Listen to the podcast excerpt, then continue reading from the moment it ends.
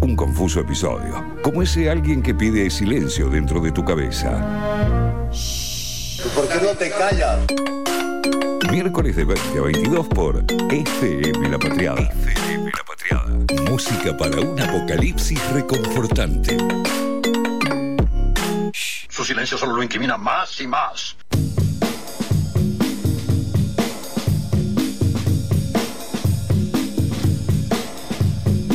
Cinco minutos de las nueve de la noche. Ya nos adentramos en la segunda hora de un confuso episodio este programa que nos acompaña hasta las 10. Ya escuchamos a la, columna de música de Luca Pino, estuvimos analizando un poco las series que, nos fueron creando y criando eh, con, con Ley Orsaria. Y hoy y ahora abrimos, abrimos el conversatorio de Confuso Episodio, este lugar donde siempre llamamos a alguien que, tenemos ganas de conversar, no, solo como una entrevista, sino también como una charla, porque esta semana eh, estuvimos compartiéndonos la noticia. Eh, eh, de que a, raíz del, bicentenario, el Archivo General de la Nación lanzó una plataforma digital y empezamos a hablar sobre la digitalización y sobre la preservación de material. Y en efectivamente se nos vino a la cabeza Fernando Martín Peña, especialista en, cine, historiador, profesor y a quien, con quien estamos en comunicación en este momento. Fernando, ¿cómo estás? Fabricio Copres y todo el equipo de Confuso Episodio te saluda. ¿Qué tal? ¿Cómo están ustedes? Muy bien, muy bien, por suerte. Y a raíz de esto queríamos eh, conversar con vos y vamos eh, puntualmente a esto, porque sé que es una causa que vos venís, eh, venís trabajando mucho y venís siendo un militante acérrimo. ¿Por qué es importante y por qué necesita la República Argentina una cinemateca nacional?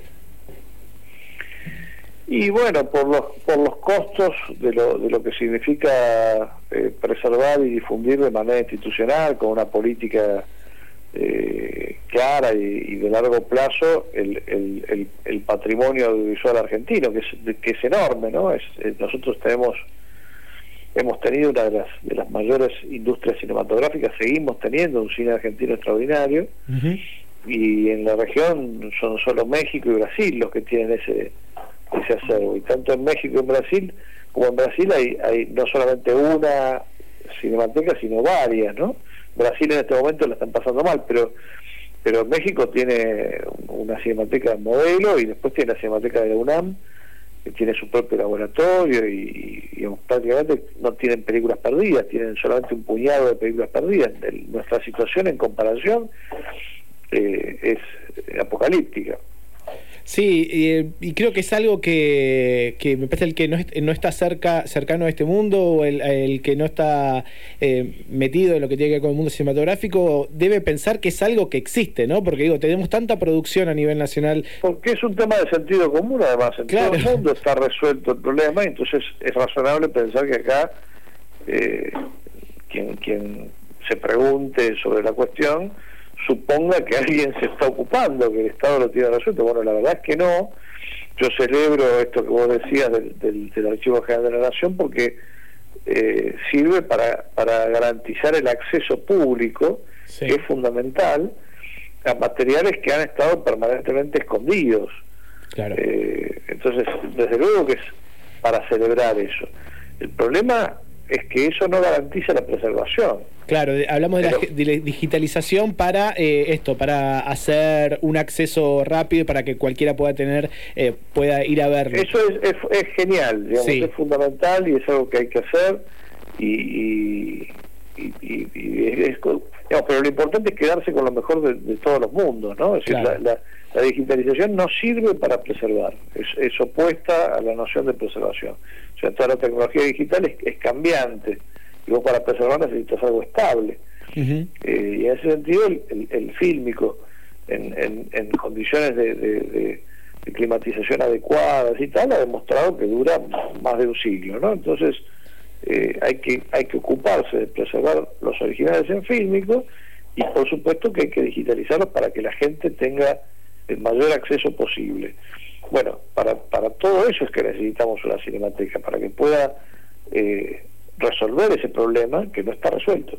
Y hay algo interesante también ahí porque pienso hasta mm, en la preservación de los archivos en digital, ¿no? Porque, eh, digamos, se pasa, un, un de fílmico se digitaliza, pasa a ser un archivo en P4 o el archivo que sea, pero aún así el, archivo digital es muy vulnerable, es muy frágil, claro. O sea que eh, podríamos pensar también en la preservación digital.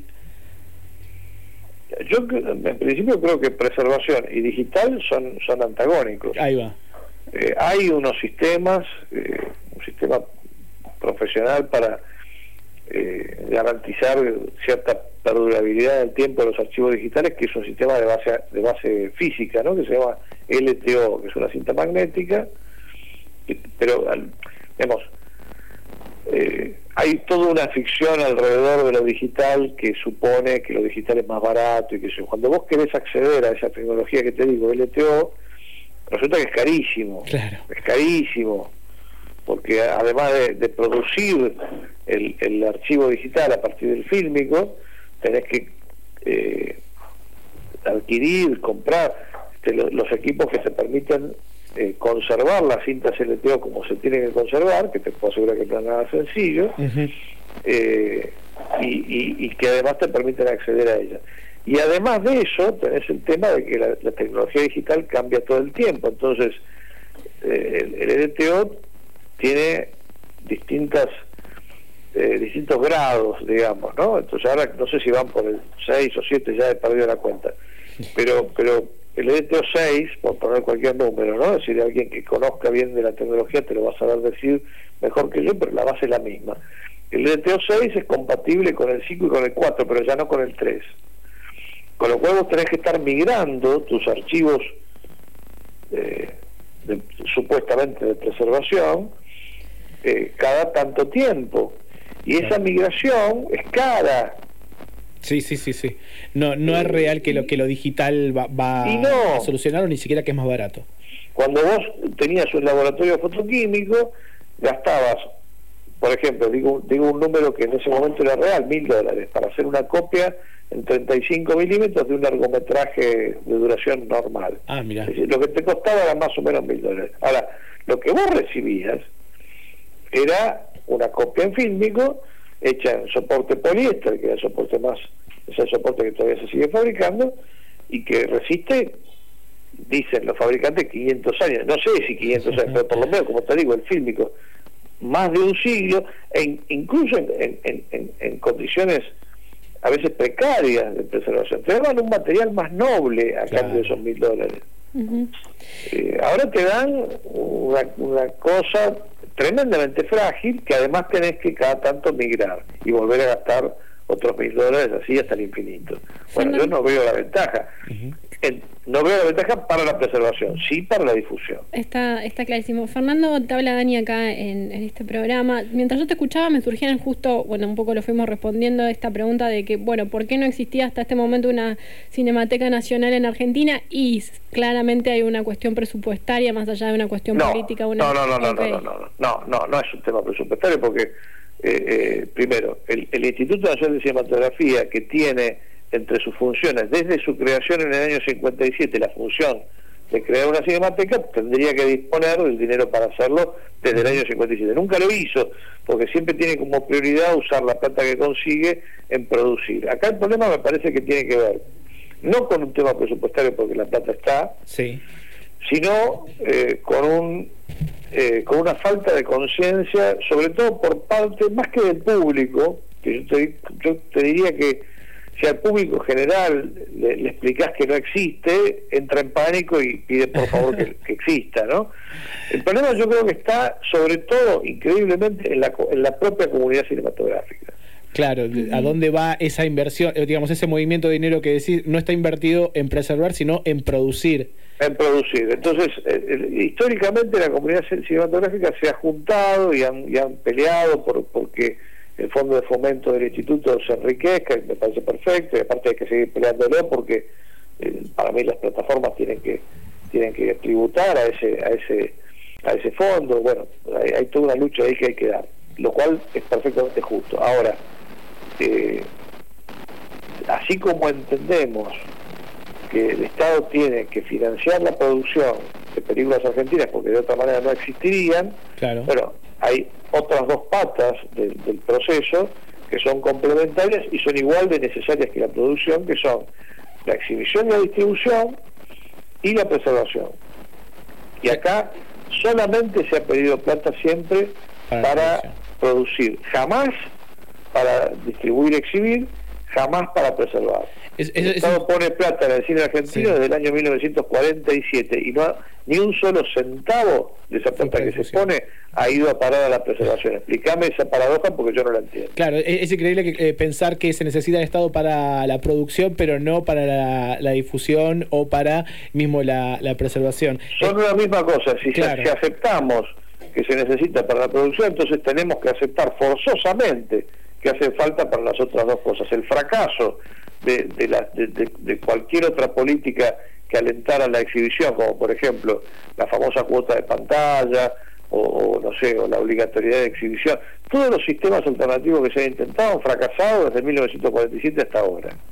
Entonces la única forma en, en la que se puede resolver el problema es de la misma en la que se resolvió el problema de la producción. Claro. Y haciendo que el Estado invierta en eso también. Y asimismo en, en- en la preservación. Porque si no, ¿quién se va a ocupar de esas cosas? ¿Los privados? Sí. No. Ya está probado que no. No, no creo que estén los privados interesados. que eventualmente produjeron, ¿no? No creo que los, no los veo a los privados muy preocupados por, por la bueno por, por cuidar material viejo que digamos que no le vas a dar un resultado inmediato económicamente. Déjame recordar, estamos hablando con Fernando Martín Peña acá en un confuso episodio. Te va a hacer una pregunta a mi compañero Lucas que está de la casa, así que quizás tenga un poquito, poquito de delay. Bueno, hola Lucas. Fernando, ¿cómo, Fernando, ¿cómo te va acá? Lucas, desde su casa, así que espero que llegue bien esta pregunta. Yo te Sí, saco un poquito más del terreno del, del fango de la, de la política y te pregunto, eh, habías eh, comunicado que te- una editorial grande, conocida, te dejó colgado con la publicación de dos libros, pero que uno está por salir, o por lo menos en este segundo semestre, a través de Blatan Ríos. Eh, pri- Sí. Primero preguntarte de qué va a tratar este primer libro que va a salir y después preguntarte por el, el futuro del segundo, además. Mira, el, el- se llama Diario de la Filmoteca y es un libro bastante raro. Yo, yo en general he hecho libros más bien formales sobre, sobre temas vinculados a la especialidad que es la historia del cine.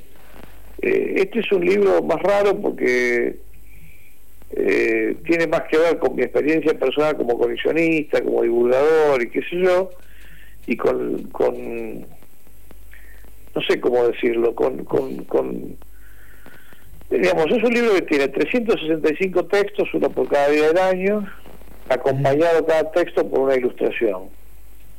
Esa ilustración a veces comenta irónicamente el texto, digamos, siempre funciona como un complemento.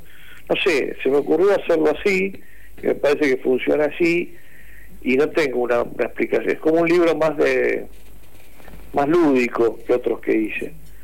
Eh, Más divertido suena a tu explicación.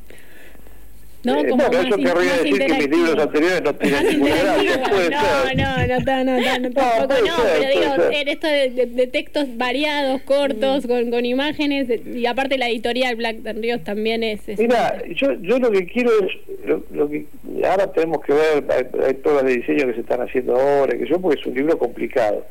Eh, la- por lo que me han dicho, digamos, la, la gente de la editorial está súper copada con el libro y le están metiendo mucha onda y, y estoy muy ilusionado porque, de vuelta, hace un montón de tiempo que el libro está terminado y que no, no está muerto en un cajón. Entonces me, eh, se va se va a terminar de definir su aspecto eh, eh, en, el, en el diseño que va a ser clave.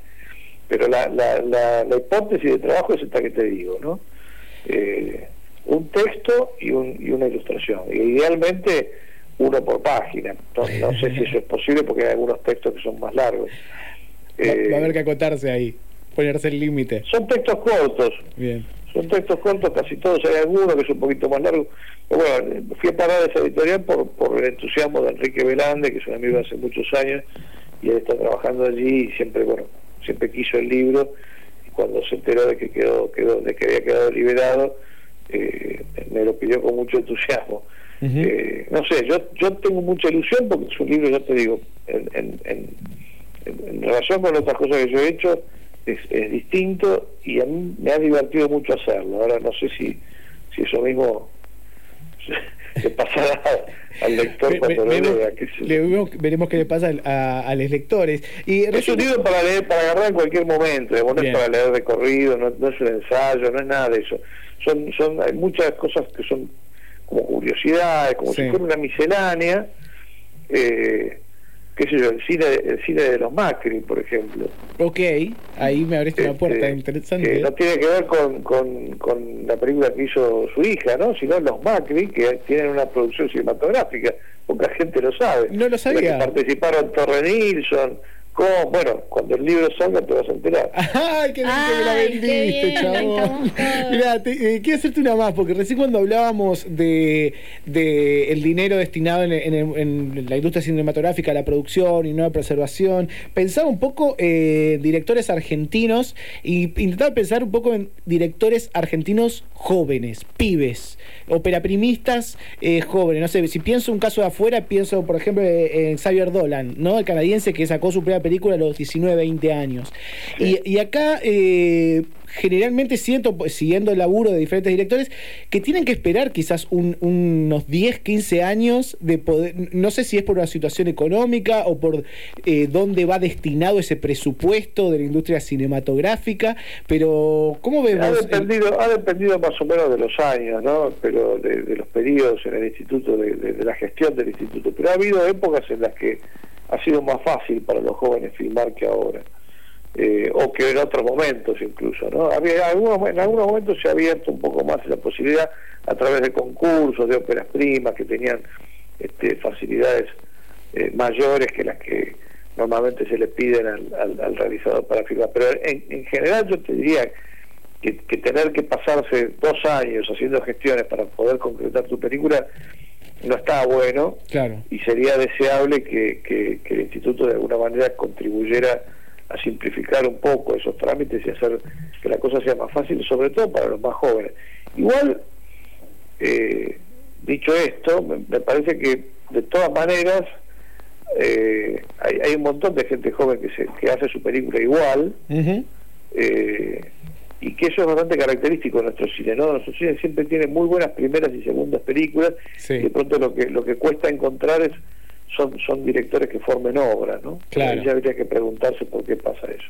Claro, sí, sería un punto interesante. Mira, para cerrar, y, una temática que vamos a hablar después en otra, en otra sección, pero que me interesaría preguntarte esto a vos. Vamos a hablar sobre, no sé si viste la, la modificación, la actualización que tenía WhatsApp en cuanto a la reproducción eh, acelerada de los audios. Y pasa en algunos servicios de streaming como Netflix eh, o mismo YouTube que ofrecen también ahora ver series y películas en velocidad adelantada, ¿no? Y a mí la verdad que me genera una, una confusión bastante extraña, obviamente no, no, lo he utilizado, pero sí, eh, ¿a qué piensas que puede significar este fenómeno de personas que ven series eh, o películas en, en otra velocidad de la cual el autor la ha realizado? Ya, no sé qué decirte respecto de eso, o sea, yo no lo haría. Ahora, eh, qué sé yo, ¿viste? son, son herramientas que, que se pueden usar para el mal claro. Eh, eh, y puede ser que algún por ahí algún programador de festivales le simplifica la vida no, no, sé qué decirte porque no tiene que ver con lo que yo con lo que yo hago no claramente me, me, imaginé que quería menos eh, capaz es como que... me preguntaron eh, por, el, por el tema de la piratería qué pensaba yo de la piratería yo no pienso nada yo pienso que hay una cantidad de de herramientas digitales que existen y que no, digamos, eh, la gente no tiene la culpa de que, de que, de que se le facilite de manera gratuita la posibilidad de ver cualquier cosa. En todo caso, tendrían que, hacerse cargo los que fabrican esas herramientas o, o, los que o los que eh, las, las estimulan, digamos, hay una, una, enorme hipocresía y hay un doble discurso permanente. Y, pagar el canon que les corresponde también, ¿no? Y pagar ellos lo que les corresponde, porque es lógico que los autores, eh, los realizadores y los productores quieran cobrar, pero la culpa no la tiene el usuario al que se le pone a disposición una herramienta para bajar una película. Eh, y esto me parece un poco lo mismo. Yo qué sé, si un, si un tarado se le ocurre que, que, que, que, por ahí sería genial ver las películas más rápido, y bueno, yo qué sé, ¿entendés? Para mí, ¿qué me importa? Eh, yo no la usaría jamás esa herramienta, pero, No, pero es que lógico que pudiendo hacer de todo, digo, yo en el teléfono tengo un montón de cosas que no sé para qué sirven. Claro. La Es tecnología lo mismo, ¿viste? A mí qué me importa. Yo, yo lo que sé es qué haría yo y cómo querría que de pronto alguien vea las películas que yo paso. Bueno, yo no las voy a pasar en mi vida más rápido de lo que No, completamente, completamente, pero por eso eh, era una confusión que me genera toda esa noticia y capaz que, que quería ver si tenías alguna apreciación al respecto. No, posibilidades, viste, la tecnología hoy te ofrece para hacer cualquier cosa, Claro. hacer la película de atrás para adelante, Sí, sí, sí, qué sí. sé yo, pero, pero el asunto es para qué uno quiere Tal eso, cual. ¿no? Tal cual. Fernando, te agradecemos un montón este rato con FM La Patriada. Eh, recomendamos a todos seguirte en redes sociales y ojalá que la, la Cinemateca Nacional a corto plazo o a largo plazo sea una realidad para la República Argentina. Ojalá, bueno, muchas gracias. Te mando un abrazo enorme. Far- pasó Fernando Martín Peña acá por FM La Patriada por un confuso episodio. Un confuso episodio. Un mundo girando dentro de tu cabeza.